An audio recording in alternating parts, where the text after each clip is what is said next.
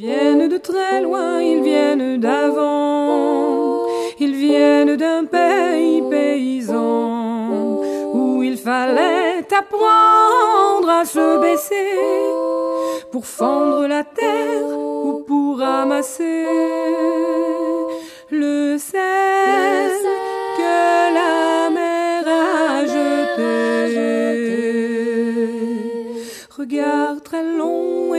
passé, sans peine, sans joie ni regret, le complet du mariage et les robes blanches ne sortent plus guère que pour les dimanches.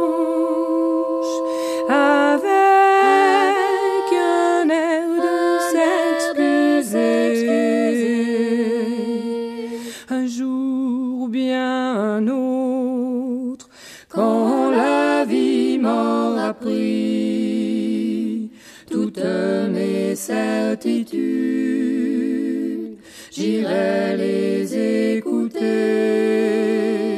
j'irai me reposer à l'ombre de la patience des anciens. Radio Méga 99.2, bienvenue amis auditrices, amis auditeurs dans l'émission À l'ombre de la patience des anciens. Une émission présentée en direct tous les samedis à partir de 11h sur les ondes de cette même radio, Radio Méga 99.2 au 35 rue Promso à Valence euh, dans la Drôme. Alors euh, aujourd'hui, c'est la suite euh, de l'émission de la semaine euh, dernière dont vous avez pu écouter la rediffusion vendredi dernier à 17h. C'est l'histoire d'Abdel. Abdel est marocain, il habite en Belgique depuis les années 60 et il raconte son parcours face à ce qu'on appelle le racisme. Est-ce que les temps ont changé? Are the time changing? Euh, D'après euh, le célèbre titre euh, de Bob Dylan, mais tourné d'une façon un petit peu différente, interrogativement, effectivement, on peut le poser. Alors Abdel est formateur et puis inséré dans la société belge dans le milieu associatif et puis il raconte son parcours, tout ce qu'il a subi, vécu, sans jamais toutefois subir en tant euh, que victime, mais en continuant euh, d'aller euh, de l'avant.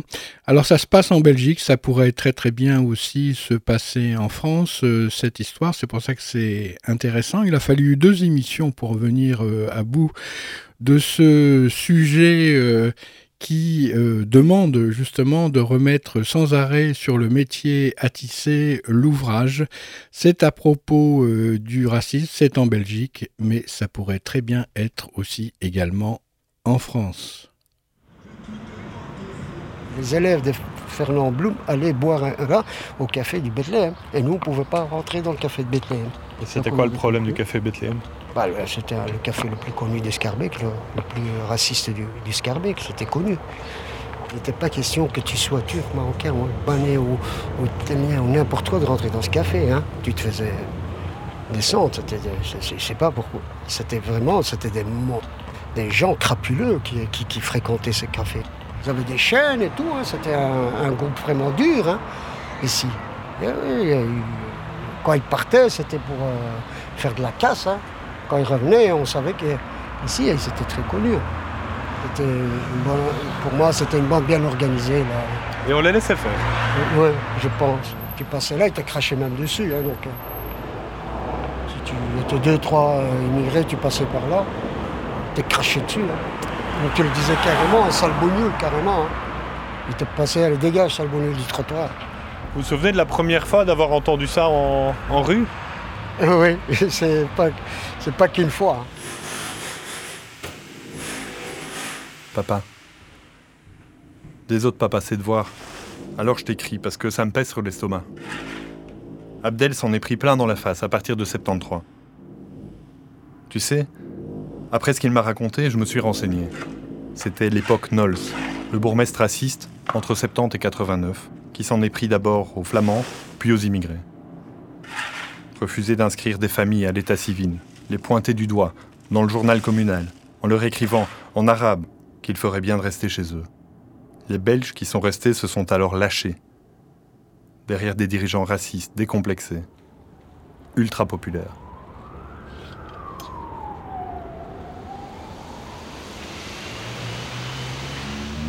Il y a aujourd'hui un certain nombre de gens qui ressentent la présence des étrangers comme une véritable provocation. Et ne croyez pas que j'invente, j'ai maintenant été parler à peu près tous les soirs à différents endroits de cette commune, de notre commune. Je sens bien que c'est un problème qui est profondément ressenti par la population. La seule chose que nous puissions faire à notre niveau, c'est de limiter ou d'interrompre l'inscription d'immigrés venant d'autres communes. Stop à l'immigration. Uit humaan en ecologisch standpunt is het nodig dat deze mensen terugkeren naar hun eigen leefwereld. Roger Nols, 1970, candidat FDF au communal à Scarbeck, élu et devient bourgmestre. 1976, redevient bourgmestre. À Scarbeck, plus d'un habitant sur trois est étranger. Expulsion des délinquants Oui. Invasion Non. L'existence de certaines écoles qui comptent 95% d'élèves étrangers Ghetto Intégrisme Non. Dispersion Oui. La substitution des commerçants belges par des commerçants étrangers. Candidat PLP numéro 6 sur la liste 11, Unité des Belges. Le Vlaamsblok distribue un tract dans lequel il affirme que les Marocains à Molenbeek pourraient être les causes de l'épidémie de choléra. 26 septembre 1982. Il faut expulser les délinquants, favoriser le départ des chômeurs de longue durée, réserver le droit de vote aux seuls Belges. Claude Michel, chef de groupe PRL à Bruxelles-Ville, 1989. Faut-il laisser mourir notre commune? Faut-il partir ou agir? En ce qui me concerne, c'en est trop. Je ne voudrais pas vous faire part de la mort de la commune de Scarbeck, des suites de l'immigration, de l'insécurité et de la délinquance. Tract électoral de Jean-Pierre Van Gorp, liste Nols, 1988. Le PRL, lui, veut stopper et réduire l'immigration. Elle est devenue massive. Complètement la frontière. Nous avons le courage de nos opinions CCI, et nos actes le prouveront. Armand qui de ne Decker, peut justifier tract, d'un emploi régulier 1991. tract électoral PSC d'Ixelles 1982. Avec Charles Piquet, exiger justice pour Bruxelles. Dus STEM PFN. STEM PFN. Tegen immigratie. met de kruis van de nazi's. Pour une gestion saine. Pour arrêter le gaspillage. Pour résoudre le problème des étrangers. Pour une commune propre. Pour la sécurité dans les rues. Jacques Offergeld, PLP de Scarbeck, libéral et belge. Nols. Sécurité d'abord, stop à l'invasion. Stop à l'invasion. L'avenir de Scarbeck n'est plus ce qu'il était. L'avenir de Scarbeck n'est plus ce qu'il était. Les vagues de l'immigration galopante nous submergent chaque jour davantage. Agression, Agression, vol, vol, vandalisme, vandalisme Insécurité permanente. permanente. Faut-il laisser mourir Faut-il notre laisser commune mourir notre commune Faut-il partir ou agir agir En ce qui me concerne, c'en est trop. C'en est trop.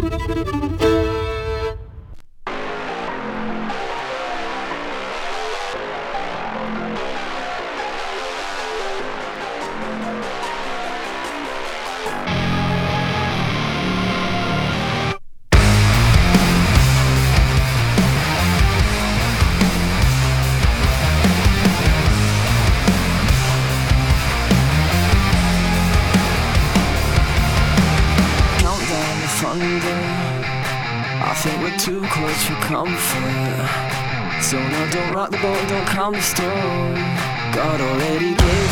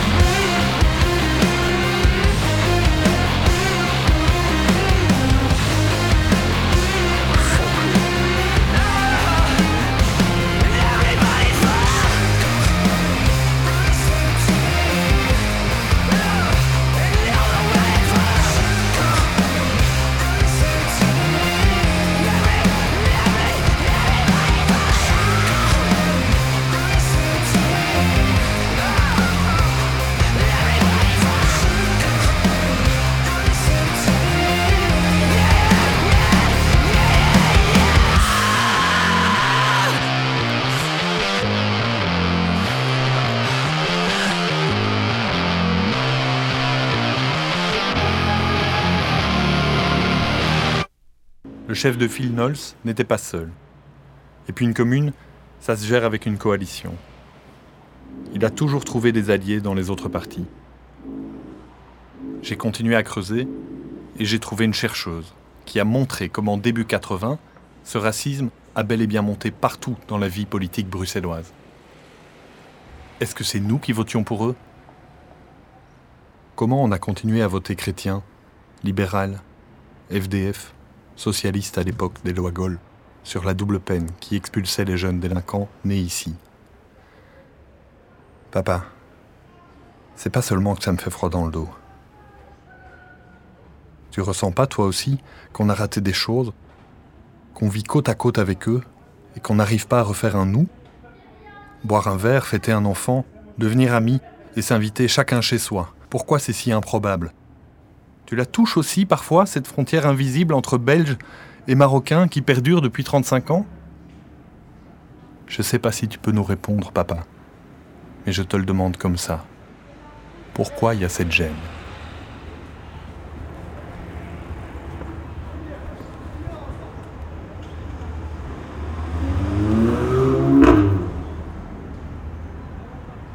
C'est pas tous les Scarbécois euh, belges qui étaient racistes. Non, je ne veux pas dire tous. Il y avait des gens très ouverts, parce que moi j'ai connu dans le quartier des gens qui avaient des origines, qui étaient belges, belges, belges, euh, qui avaient des origines françaises, qui avaient des origines polonais. Et, c'était des artisans. Donc euh, j'ai même eu euh, M. Kaufmann.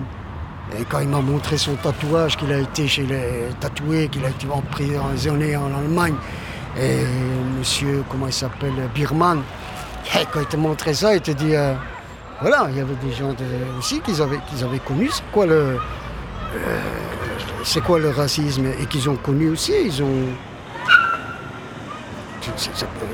il y a aussi des gens qui avaient cultivé, qui, qui savaient c'est quoi, comment dire ça, qui n'étaient pas. Heureusement que ces gens existaient, hein, parce que c'est ceux-là qui ont un peu changé tout, parce que voilà, il y a, y eu ça aussi. hein, a- Donc il y avait des gens qui avaient des influences eux-mêmes multiculturelles en, en- en eux, il y avait des gens qui étaient plus tolérants, mais comment est-ce qu'on a réveillé alors? C'est comme si tout cela avait été à l'époque de Knowles. Et on, on leur a posé la question, comme je l'ai dit, pourquoi? Expliquez-nous. Ils nous ont toujours pas répondu. Donc, euh, qu'est-ce qu'on avait? Est-ce qu'on était, on sentait mauvais? Est-ce que, je sais pas. Est-ce que, moi j'ai jamais compris. On n'était pas, euh, soi-disant, on, était sale. Non, on n'est pas sale parce que nous, on se lavait plusieurs. Le matin, on était récuré par nos parents et le soir, à l'entrée, on était récuré par nos parents avant d'aller au lit. Donc, euh, je n'ai jamais compris pourquoi. Aujourd'hui, ça les embarrasse cette question-là? Je sais pas ces questions. Ces gens n'ont jamais voulu nous répondre. Ils n'ont jamais voulu nous répondre. Je ne peux, pas- peux pas les haïr. Je ne peux pas les haïr.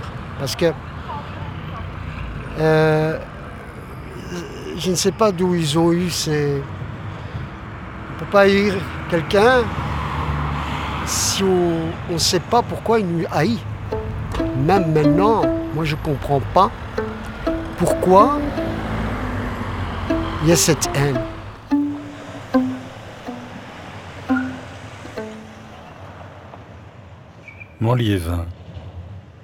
On dirait que ce chantier te fait gratter tous les murs du quartier. Tu sais, les étrangers à l'époque où j'étais enfant, c'était les Polonais, les Italiens, bref, des Européens catholiques comme nous. Dans le bas de Scarbeck, il y avait même plusieurs synagogues, ce qui prouve que l'assimilation était possible.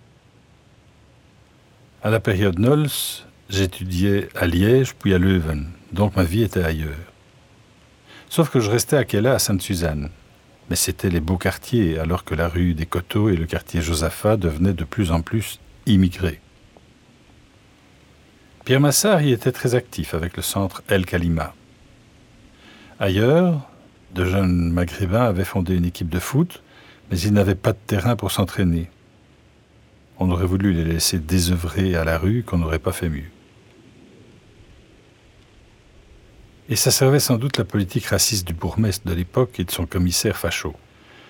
Des parents de copains faisaient de la politique dans ce même parti à côté des racistes, mais ils voyaient surtout la menace flamande sur Bruxelles et avalaient tout le paquet d'idées globales sans faire très attention. Et comme le ton montait vite si on en discutait avec eux, on ne poussait pas plus l'argumentation. On préférait nous retourner vers nos chansons nouvelles pour la messe des jeunes, rue de l'Olivier. Et puis, certains étrangers sont plus souvent restés entre eux. On ne comprenait pas cet effet ghetto. Et les Belges commençaient à se sentir envahis. Pour ce qui nous concerne, je dirais qu'on a appris et apprécié de vivre avec les autres. Mais le contexte, tu sais, le monde qu'on vous a laissé est moins rempli d'espoir que celui où nous avons fait nos débuts, ta mère comme moi. Bonjour papa. Merci de ressasser pour moi ces souvenirs pas si vieux. Ça me fait penser à ma rénovation. Casser tout, sauf ce qu'il y a à garder. Reconstruire en respectant l'existant. Mon bout de ville brille par sa diversité. Je l'aime et je veux qu'on la soigne au mieux. Tu sais, des gens en lutte sont encore là. Certains sont déjà partis, mais l'écho de leur action court les rues. Abdel a voulu m'emmener rencontrer Agnès de Rink et Nouran Chicheler, deux vieilles amies, mais aussi un peu ses héroïnes d'une lutte à laquelle il s'est attaché. Ça tombe bien. J'avais vraiment besoin d'entendre ceux qui, à l'époque, ont clairement dit non. Je leur ai proposé d'aller tous ensemble au CAROP, le centre d'histoire ouvrière, pour consulter les archives de l'époque. Moi j'ai connu Agnès, je veux dire, elle était dans le milieu euh, jeunesse. Euh, comment on dit, comme votre papa a fait là Dans les mouvements de jeunesse, Ouais, dans les euh, mouvements de chrétiens, jeunesse, chrétien, social. Donc elle a connu Massard, nous c'est en connaissant Massard aussi qu'on allait un peu, on était les, bah, je ne vais pas dire les, les gamins euh, qui venaient voir de, par curiosité qu'est-ce qui se passait euh, dans ces, ces petits lieux, euh, tout ça. Et c'est comme ça qu'on a connu et que j'ai connu aussi la création de- des centres de formation. les- Voilà, pour un peu prendre ces jeunes qui sont dans la rue et qui n'avaient pas où aller. Alors ils ont créé, on avait des kickers, un club de judo. euh, voilà, c'était un peu là où on pouvait se trouver et on pouvait se faire aider pour les devoirs. euh, parce qu'on comprend. on Donc là-dedans, vous l'avez rencontrée, elle était, elle, oui, elle dans était une jeune euh, Oui, c'était- bénévole ou quoi Oui, c'est je pense que c'est beaucoup de bénévoles. Vous pensez que les, les, les- les Belges qui faisaient ça, ils ont. Ben, Ils, ils le faisaient par, euh, par solidarité ou bien ils le faisaient aussi parce qu'il y avait un besoin Je sais, ça, je ne sais pas vous dire. Parce que je- si je parle un peu des gens qui ont un peu, c'est pour un peu euh, aider aussi l'immigration qui était un peu rejetée. Je pense qu'Agnès va mieux vous expliquer ça parce qu'elle était plus adulte que nous. Et allez-y. copine, hein, tu sais pas ça. Ma vraie copine. Hein, Yushka Agnès.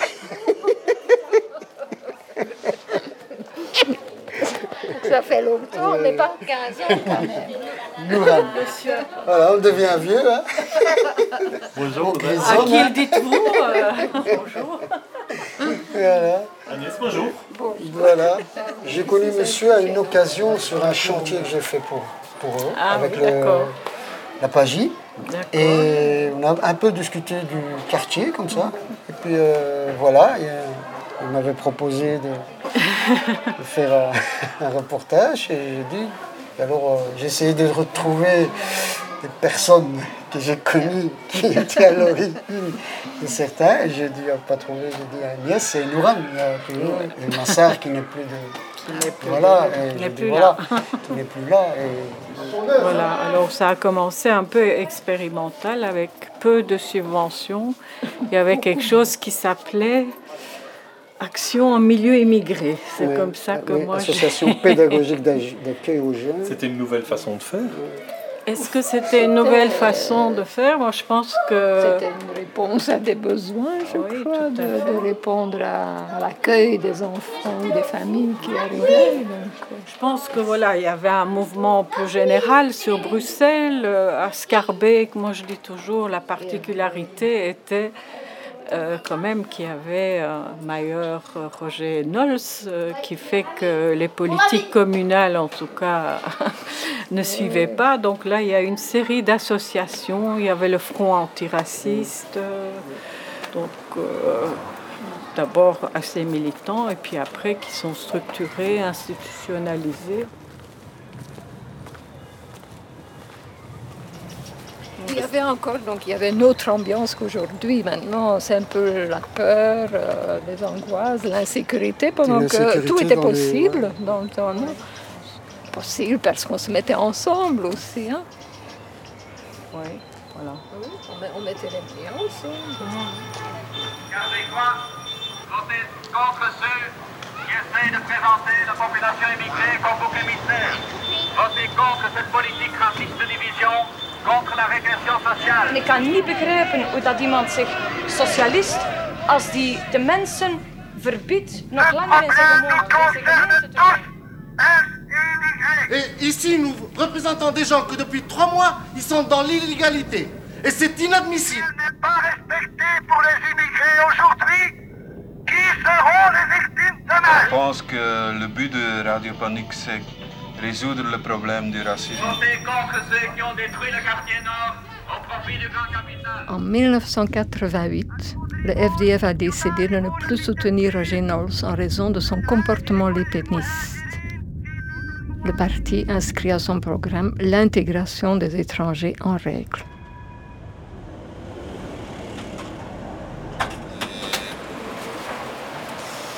Bonjour. Ça va Bonjour Julien. Bonjour. Euh, ben voilà, bienvenue au Carop. Euh, je vous propose de me suivre.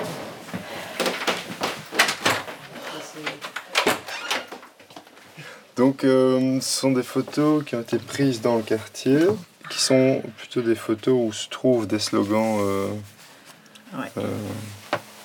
racistes ou des tags de certains groupuscules ou groupes euh, ou partis.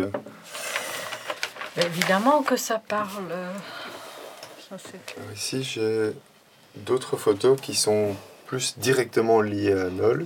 Oui, ça, c'est- Ça revient même. oui, ça revient, ça. C'est pas l'invention.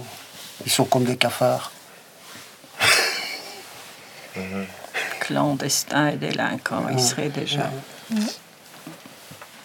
Considérant par ailleurs la difficulté de scolariser et ensuite de donner un emploi aux jeunes actuellement, nous pensons qu'il est de l'intérêt tant des Belges que des intéressés de restreindre une immigration de jeunes ayant atteint un âge où leur insertion dans la vie belge devient très difficile, sinon impossible.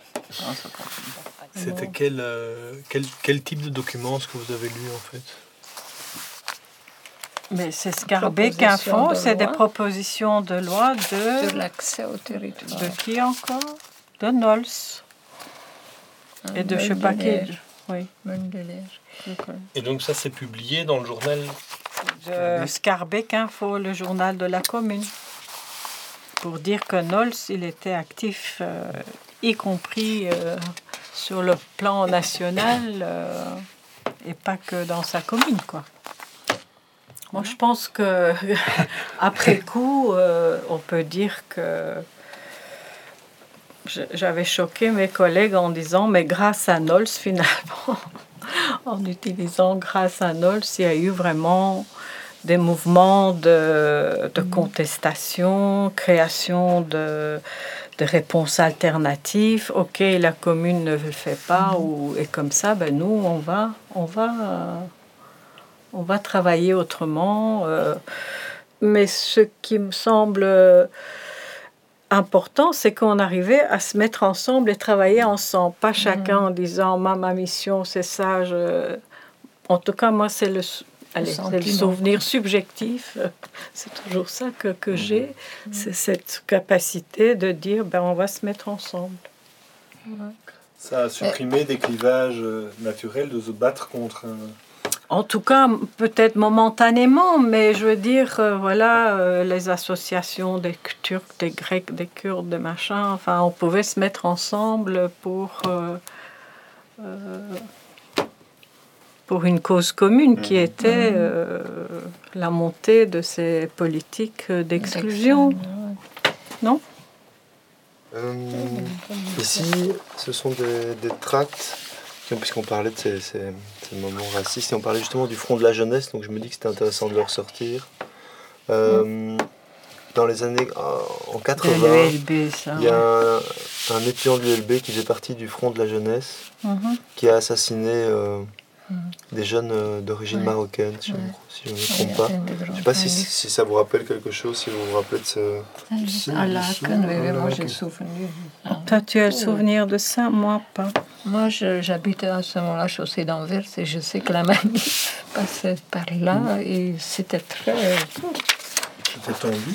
Très, oui, très tendu, oui. mais je crois que là, c'était vraiment aussi une manif où beaucoup de,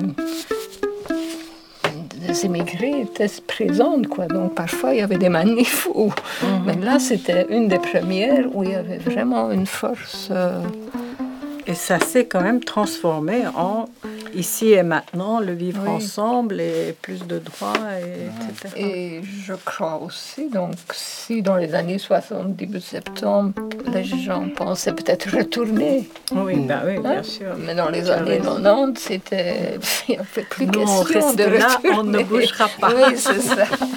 c'est ça la chanson. Il y avait des manifestations sur la loi Gaulle, l'expulsion des séparations des familles mhm. par un enfant qui avait volé ou un truc, euh, le, le retourner au pays d'origine, des trucs comme ça. Il y avait des manifestations aussi, à part la Marax et tout ça. Séparer des, des, enfants de 16 ans euh, de leurs parents. Euh, Est-ce que vous étiez aussi un peu fâché Est-ce que ça a fait rendu difficile votre confiance dans, dans, dans les, propos, les propositions politiques que vous avez vues après? De toute façon, moi, j'ai jamais fait confiance à la politique, donc. Euh, je sais pas. Jamais fait. Je sais pas. Et ça a un lien avec ce que vous avez vécu? Enfant?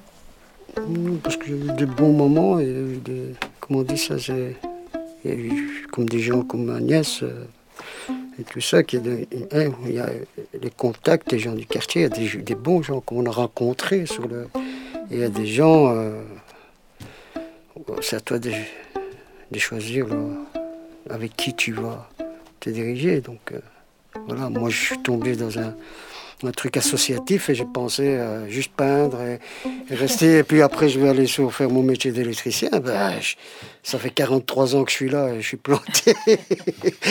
je n'arrive pas parce que c'est mon, c'est mon côté à moi, le, côté. Euh, social, c'est le côté d'aider les uns et les autres.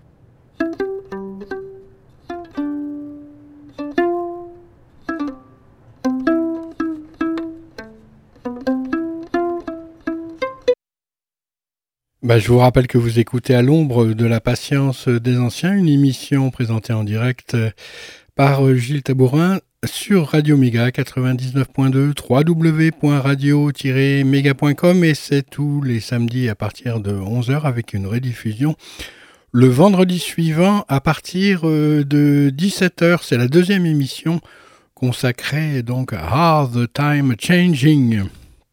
En fin d'émission, vous aurez aussi des nouvelles euh, des prisonniers de Greenpeace. Et puis, euh, bah, pour continuer euh, donc cette émission, un petit peu de musique. Et je voulais vous dire quand même, il y a quelque chose de miraculeux aujourd'hui. C'est que, bah, écoutez, comment, franchement, elle devait passer hein, cette émission parce que le CD, je vois, ne défile pas, mais le son passe. Donc c'est quand même assez euh, miraculeux. Ah, c'est une histoire belge, une histoire de fou, bien sûr.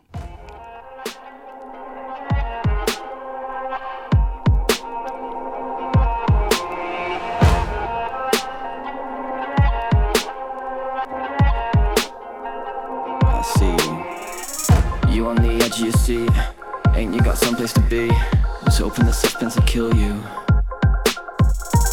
Tell me how would you begin? Watching and waiting to sink your teeth in. Come on and give me your expert opinion. Ah, fuck it. I settled down in the dump, heard a crowd screaming jump. So I came to the window. Said, What the fuck have I done? They said, We just want your blood. You know, we like you better in limbo. So come on and take a shot. You just can't get enough. Don't let the fact that you know nothing stop you talking now. Cause when all is said and done, my name's still on your tongue. But tell me why you gotta kick me when I'm down. You better pray I don't get up this time around.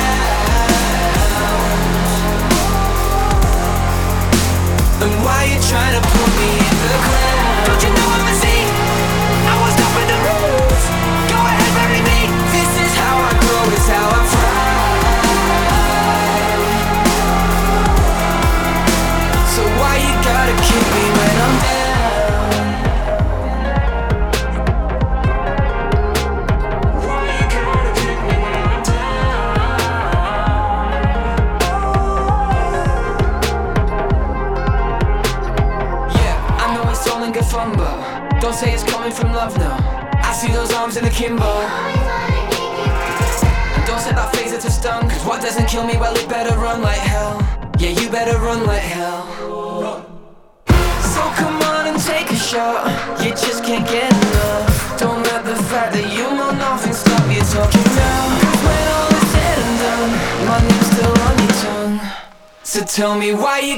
kick me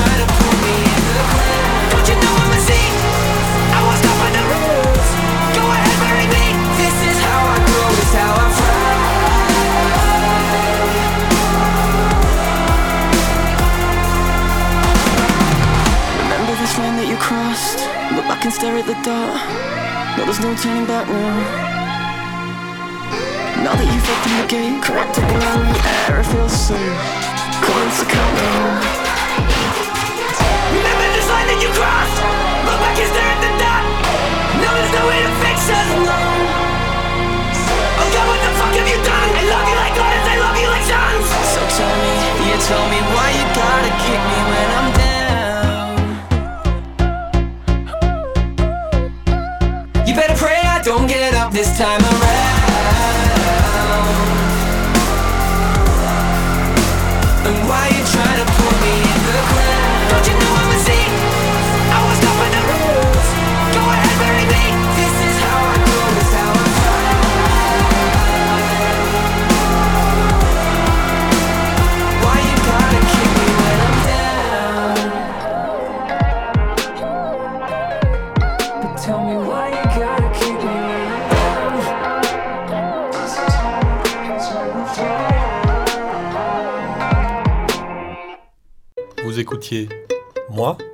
raciste Un documentaire de Liévin Chemin, réalisé grâce au fonds d'aide à la création radiophonique de la communauté Wallonie-Bruxelles, avec l'aide précieuse de la CSR. Montage par Hervé Brindel. Mixage et création sonore de Jeanne de Barcy. Prise de son, Liévin Chemin et Pascal Stevens. Documentation, Liévin Chemin et Julien Tondeur du Carop. Merci à Jacob Borzikowski du Centre Vidéo de Bruxelles, à Diego Sertuche du Xara pour extraire des films. Des interviews audio des autres témoins de lutte antiraciste seront disponibles sur le site parlécoute.org. Un immense merci au violoniste Mohamed Al-Moklis et à la chanteuse Nada Benali pour leurs improvisations musicales sur le thème de La chanson du quartier nord, écrite par Gam en 1974 avec des habitants des quartiers menacés. Merci à Wafa, Agnès, Chile, Dimitri, Abdias et Aitam d'avoir mis en voie les documents politiques d'époque. Merci à l'administration communale de Scarbeck, à l'Athénée Fernand Blum et aux travailleurs du dépôt Poche de la STIB. Et pour leurs conseils, Sarah Fautré, Arthur et Abiba de Radio Panique, Carmelo Yanuzzo, Bastien et Clémentine de la CSR, Flavien de Bruxelles nous appartient, David Ouemals, Benoît Richard, Baptiste Dupin, Pierre Chemin, Elisabeth et toute la MIFA.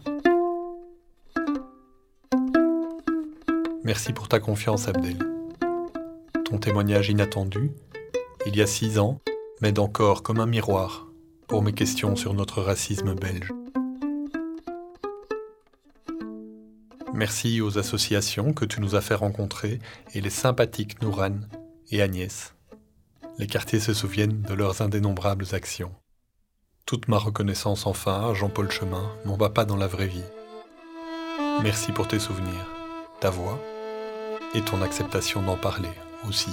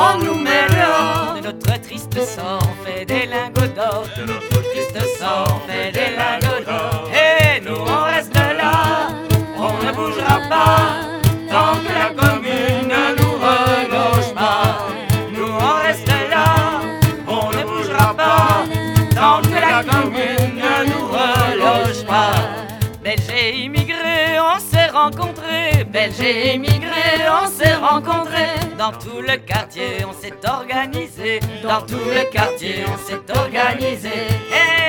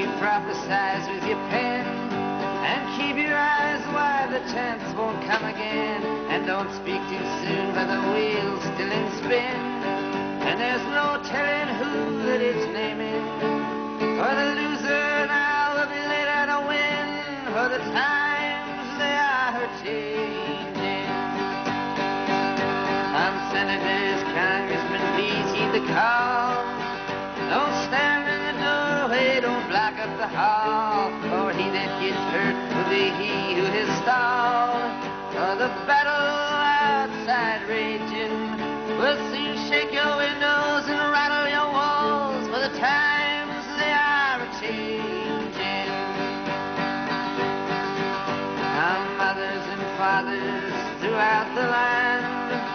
And don't criticize what you can't understand. Your sons and your daughters are beyond your command. Your old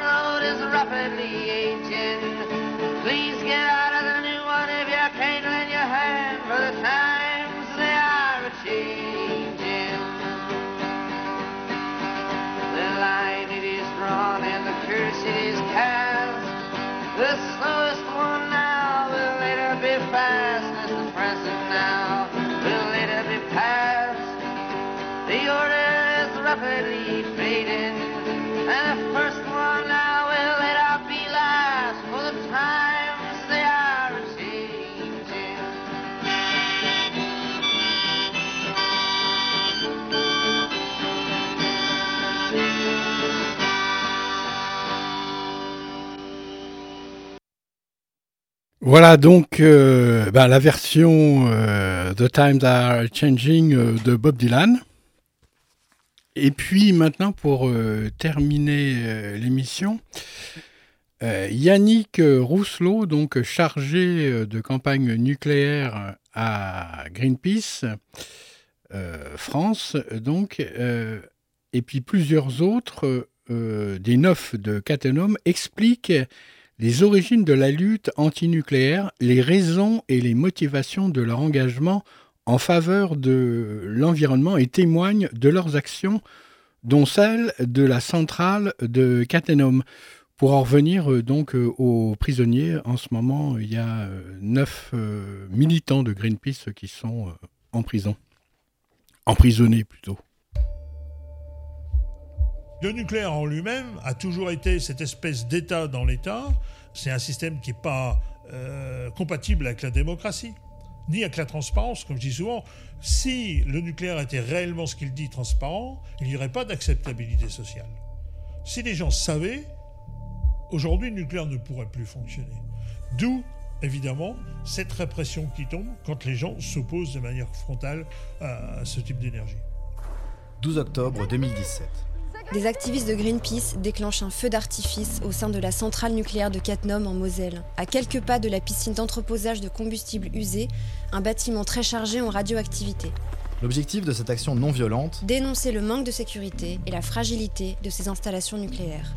En première instance, Greenpeace et neuf personnes ont été condamnées à de la prison, dont deux à de la prison ferme. c'est la première fois que des peines aussi lourdes sont prononcées contre des militants ou militantes de Greenpeace France. Ils et elles seront jugés en appel le 30 octobre à Metz. Leur place n'est pas en prison. Épisode 1 Aux origines de la lutte antinucléaire. Pour moi, c'était la méthode de réponse. Pourquoi? Parce que pour moi, le nucléaire, je ne l'ai pas perçu d'abord comme une menace environnementale, pas au début. C'est venu après. La première menace que j'ai vue du nucléaire à ce moment-là, c'était avant tout une menace sur la démocratie et le fonctionnement de la société. Pour moi, on avait une magnifique falaise où on se promenait et on allait ramasser les cailloux parce que j'étais passionné de géologie. Et là, un jour, on nous a mis des barbelés. Un jour, il y a eu des CRS en face et on nous a imposé ça. Mon opposition au nucléaire, elle est d'abord de ça. Elle est d'abord née du fait qu'il y avait, pour moi, il y a un problème. Là, là c'est Flamanville, 75, hein, 76, où euh, finalement, on colonise l'endroit. Je veux dire, c'est clair, il ne faut pas avoir peur de ces mots-là, même s'ils peuvent avoir des connotations euh, autres. J'ai vécu vraiment la notion de l'usine de Lague comme la spoilation du nom, hein, puisque moi, je suis originaire, on va dire, ma famille de Lague. On nous a pris notre nom. Aujourd'hui, lorsqu'on dit c'est c'est avant tout une connotation nucléaire, alors que c'est d'abord une région magnifique. Et puis, à Flamanville, c'était les barbelés, les CRS, etc., qui arrivaient. Et rien que ça, pour moi, c'était un problème, parce que je ne pouvais pas concevoir un système de société, donc en l'occurrence là pour de l'énergie, mais qui était géré par le fait qu'on imposait aux populations, par le fait qu'il y avait bah, ces hommes en noir qui arrivaient avec des boucliers pour imposer des choses. Et ça, clairement, le choc a été là pour moi.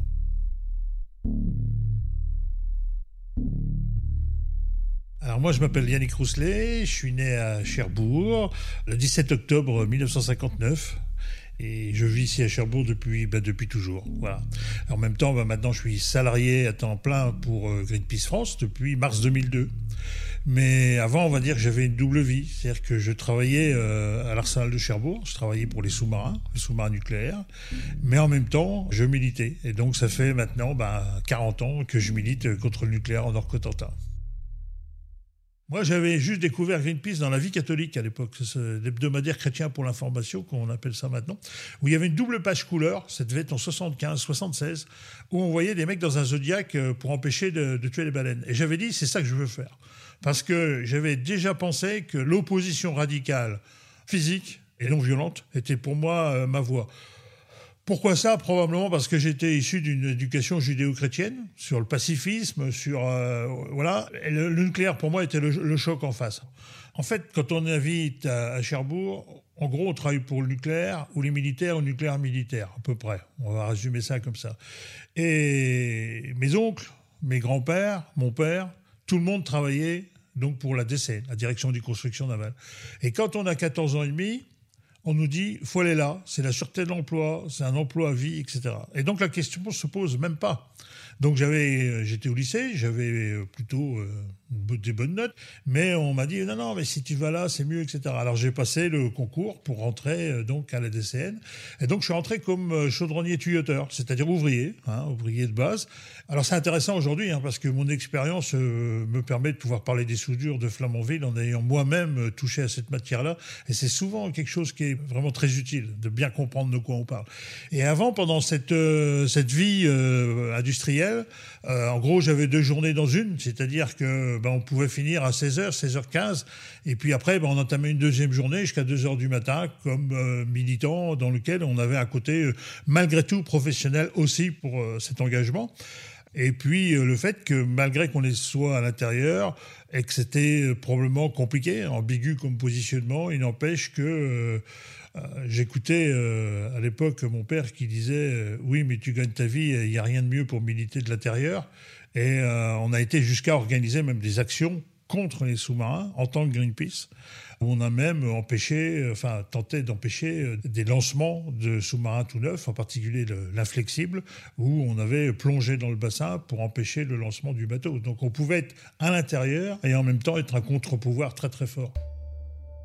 Donc en fait, sur la région de Cherbourg et Lague et Flamanville, on a historiquement deux groupes qui se sont créés antinucléaires. L'un qui était le CRILAN, le Comité régional d'information de lutte antinucléaire, qui existe toujours aujourd'hui, et qui était un mouvement qui s'était basé avant tout dans l'opposition de la construction de la centrale nucléaire de Flamanville. Et puis il y avait un autre comité dont je faisais partie, qui s'appelait le CCPH, Comité contre la pollution atomique dans la Hague, qui s'était créé en 1971. Alors en 71, évidemment, j'avais pas encore d'adhérer, mais dès que j'ai pu, euh, j'ai participé à mes premières manifestations, j'avais 15 ans, euh, contre l'extension de, de contre l'extension de Flamanville. Et puis euh, le bureau français de Greenpeace a ouvert en 1977. Et en 1978, le directeur de Greenpeace France, Rémi Parmentier, est venu ici, à Cherbourg. On a fait une espèce de réunion clandestine, euh, voilà, un soir. Euh, on nous a dit, écoutez, euh, il y a un mec très important qui vient, donc c'était un peu mythique pour nous, sachant que c'était pour lutter contre l'importation de déchets nucléaires qui allait arriver du Japon. En gros, il nous dit, voilà, on va faire, on prévoit des actions. Le Rainbow Warrior, donc celui qu'on fond de l'eau aujourd'hui, va venir à Cherbourg. Est-ce que vous êtes d'accord pour faire des actions illégales? Vous pouvez finir en prison, mais on ne peut pas vous dire avant ce que c'est. Est-ce que vous êtes d'accord? Et donc on a dit oui. Et ça c'est voilà, ça a démarré, ça a démarré comme ça. Donc la première fois que Greenpeace est apparu à Cherbourg, c'était en 78, fin, fin 1978, avec une, manifestation qui était près d'un terminal ferroviaire là où arrivaient les, déchets nucléaires. Et puis après, en 79, on a préparé euh, vraiment euh, des plans. Et la première fois où je suis vraiment euh, avec le Rainbow Warrior dans un Zodiac, c'est en février 1980 où euh, là, en, donc en 1980, bah, on finit évidemment en garde à vue. euh, dans l'établissement militaire auquel je travaillais d'habitude, j'aurais jamais été sitôt au travail. Et l'histoire commence là. Et puis, euh, et puis elle s'arrête finalement jamais. Historiquement, Greenpeace a toujours voulu montrer là où ça fait mal. Rappelons-nous, dans les années 80, il y a ces rejets de déchets nucléaires en mer, loin des yeux, personne ne sait que ça existe, ou très peu. Et puis, euh, on s'est dit, il faut les montrer. Montrer, c'est-à-dire dire, on va aller sur place, on va s'interposer. On savait très bien que ça serait très limité, l'interposition. Mais montrer aux gens le scandale du fait que c'est rejeté en mer. Et donc, à ce moment-là, on va dans le golfe de Gascogne, à plusieurs reprises. On infiltre aussi un salarié dans un des équipages du bateau pour faire euh, de la documentation, etc. Et, et finalement, on montre les choses. On, on montre là où il y a le problème. Et derrière, ça permet derrière, avec ces images, le poids des gens qui ont compris ces images, d'aller à l'IMO, l'International Maritime Organization à, Londres, pour faire ces négociations qui vont aboutir qu'en 93. Donc là aussi, il y a une question du temps long, être capable d'a- d'aller mettre la pression et de gagner dans la négociation. Les centrales nucléaires, on s'aperçoit bien que si on vient devant avec une banderole, après tout, ça fait un certain impact dans la presse régionale, mais ça reste très limité. Il est clair qu'à partir du moment où on franchit ce grillage, qu'on montre la faiblesse du système de sécurité, mais aussi où on va pointer du doigt, par exemple, ces piscines d'entreposage des combustibles, clairement, le fait de pénétrer dans la centrale, montrer que c'est possible et d'aller là où il y a le problème, c'est clairement ce qui permet derrière d'obtenir une commission parlementaire, d'obtenir derrière des présentations devant le Haut Comité sur la transparence, etc. Donc, clairement, le fait de pouvoir euh, aller dans une confrontation dure, radicale, et je revendique ce mot d'attitude radicale, mais non violente, est quelque chose qui permet aujourd'hui de mettre les, choses dans le débat public. Quand on réfléchit à une action, on va réfléchir aussi à ce qui peut se produire après.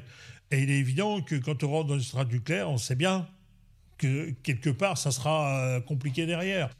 Le travail qui va être fait aussi derrière, c'est de faire comprendre à tout le monde que si on l'a fait, c'est parce que justement, c'est nécessaire de le faire. Et que s'il y a sanction, il doit être proportionné au fait de l'utilité.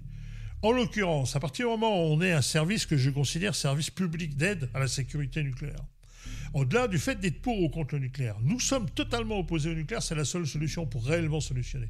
Mais en attendant, nous savons que même une position politique de sortie du nucléaire rapide ce soir nécessiterait des dizaines d'années de sortie du nucléaire. Donc cette contribution à la sécurité et à la sûreté, elle doit être admise.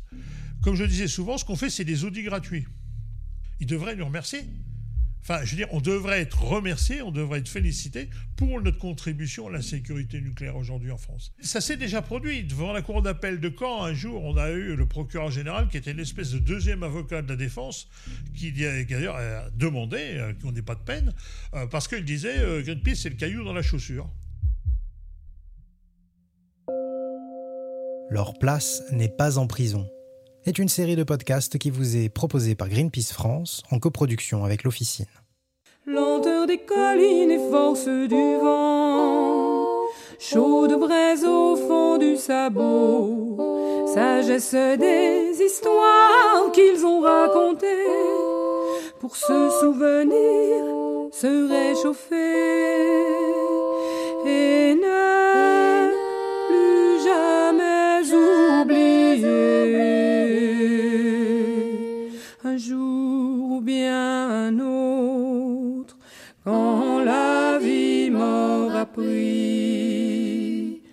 toutes mes certitudes, j'irai les écouter, j'irai me reposer à l'ombre de la patience des anciens. Ils viennent de très loin, ils viennent d'avant, ils viennent d'un pays paysan. Je vous remercie de cette euh, fidèle écoute, amis auditrices, amis auditeurs d'À l'ombre de la patience des anciens. Je vous retrouve euh, la semaine prochaine pour un prochain numéro d'À l'ombre de la patience des anciens. Euh, passez un excellent week-end de